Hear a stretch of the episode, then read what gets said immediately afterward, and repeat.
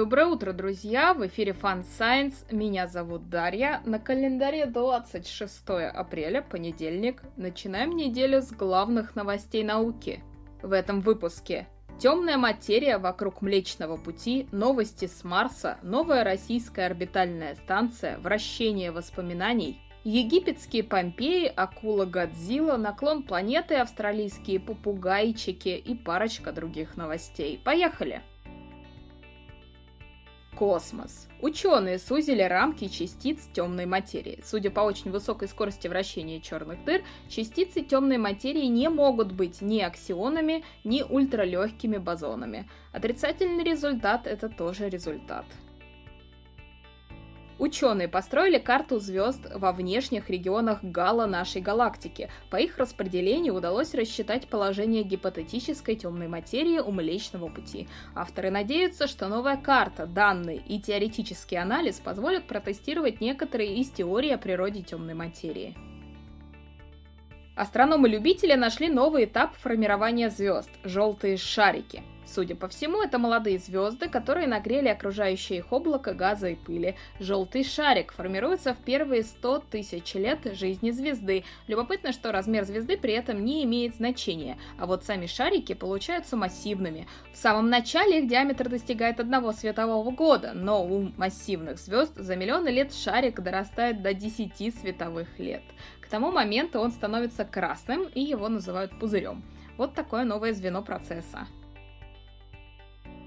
Ровер Перси впервые получил кислород из марсианской атмосферы. За час он произвел около 5,5 граммов молекулярного кислорода. Человеку этого хватит примерно на 10 минут дыхания. Вертолетик Джинни совершил второй полет на Марсе. Он поднялся на 5 метров, отлетел в сторону на 2, а потом вернулся и сел. А еще Джинни прислала первое цветное изображение Марса с воздуха. Роскосмос озвучил сроки готовности первого модуля новой российской орбитальной станции. В 2025 году она будет готова к отправке. Первым для будущей станции станет научно-энергетический модуль, который до этого хотели запустить к МКС. Из-за высокоширотной орбиты с паралетами над полярными областями космонавты на новой станции будут получать больше облучения, чем на МКС, но общая доза облучения при этом снизится из-за новых средств защиты и вахтового метода работы специалистов. Медицина. Мозг вращает воспоминания, чтобы спасти их от перезаписи. Эксперименты с мышами показали, что воспоминания в мозгах грызунов хранятся ортогонально, читай перпендикулярно, поступающей новой информации, но в той же группе нейронов.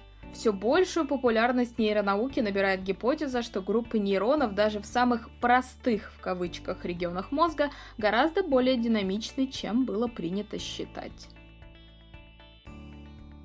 Дети родителей чернобыльцев, как жителей Припяти, так и тех, кто зачищал станцию, получали мутации не больше обычного, но только если ребенок был зачат уже вне досягаемости чернобыльского излучения.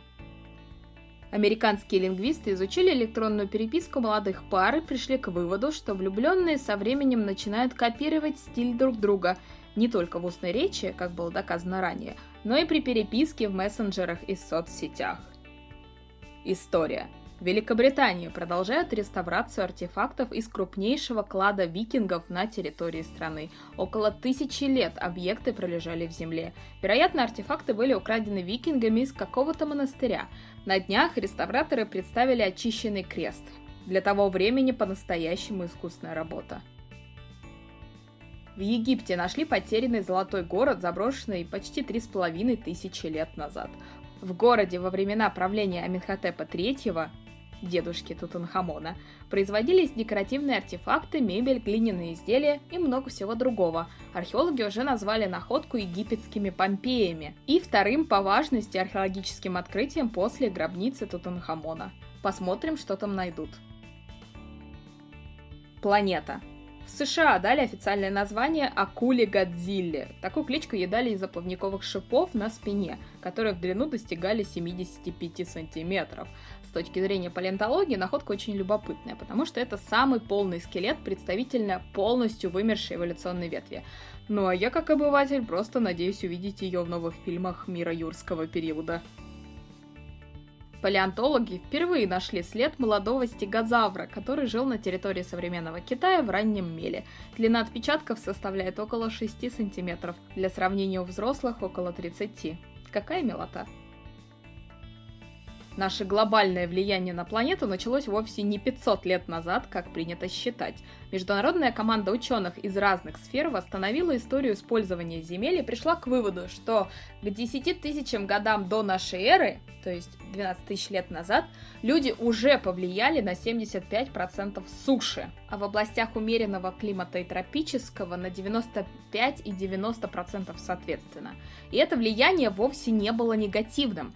Конечно, мы поспособствовали вымиранию мегафауны и, вероятно, как-то по-другому вредили природе, но в общем, улучшая плодородность почвы, мы расширяли территорию распространенности растений и тем самым способствовали увеличению биоразнообразия и растений, и животных. Исследование показало, что выше всего биоразнообразие было на территориях проживания коренных и традиционных народов. То есть дикая природа сегодня не такая уж дикая. Получается, проблема не в нашем присутствии как таковом, а в истощающих методах использования земель, которые мы практикуем последние 500 лет. Гренландские киты не стали мигрировать на юг этим летом. Они остались в Северном Ледовитом океане и демонстрируют брачные ритуалы. Это свидетельствует о серьезных сдвигах во всей водной экосистеме Арктики, виновато в которых, скорее всего, глобальное потепление. Кстати, о глобальном потеплении. Оно меняет наклон планеты, показало новое исследование. За последние 25 лет скорость смещения полюсов, не магнитных, а географических, увеличилась в 17 раз – Авторы исследования показали, что на это движение повлияло таяние полярных шапок Земли и, соответственно, распределение воды на нашем шарике. Ну а завершим хорошей новостью. Орнитологи насчитали рекордное количество редчайших австралийских попугайчиков, золотисто-брюких травяных попугайчиков. Еще 4 года назад в дикой природе оставалось всего 17 птиц. 17. А в апреле насчитали 192 особи.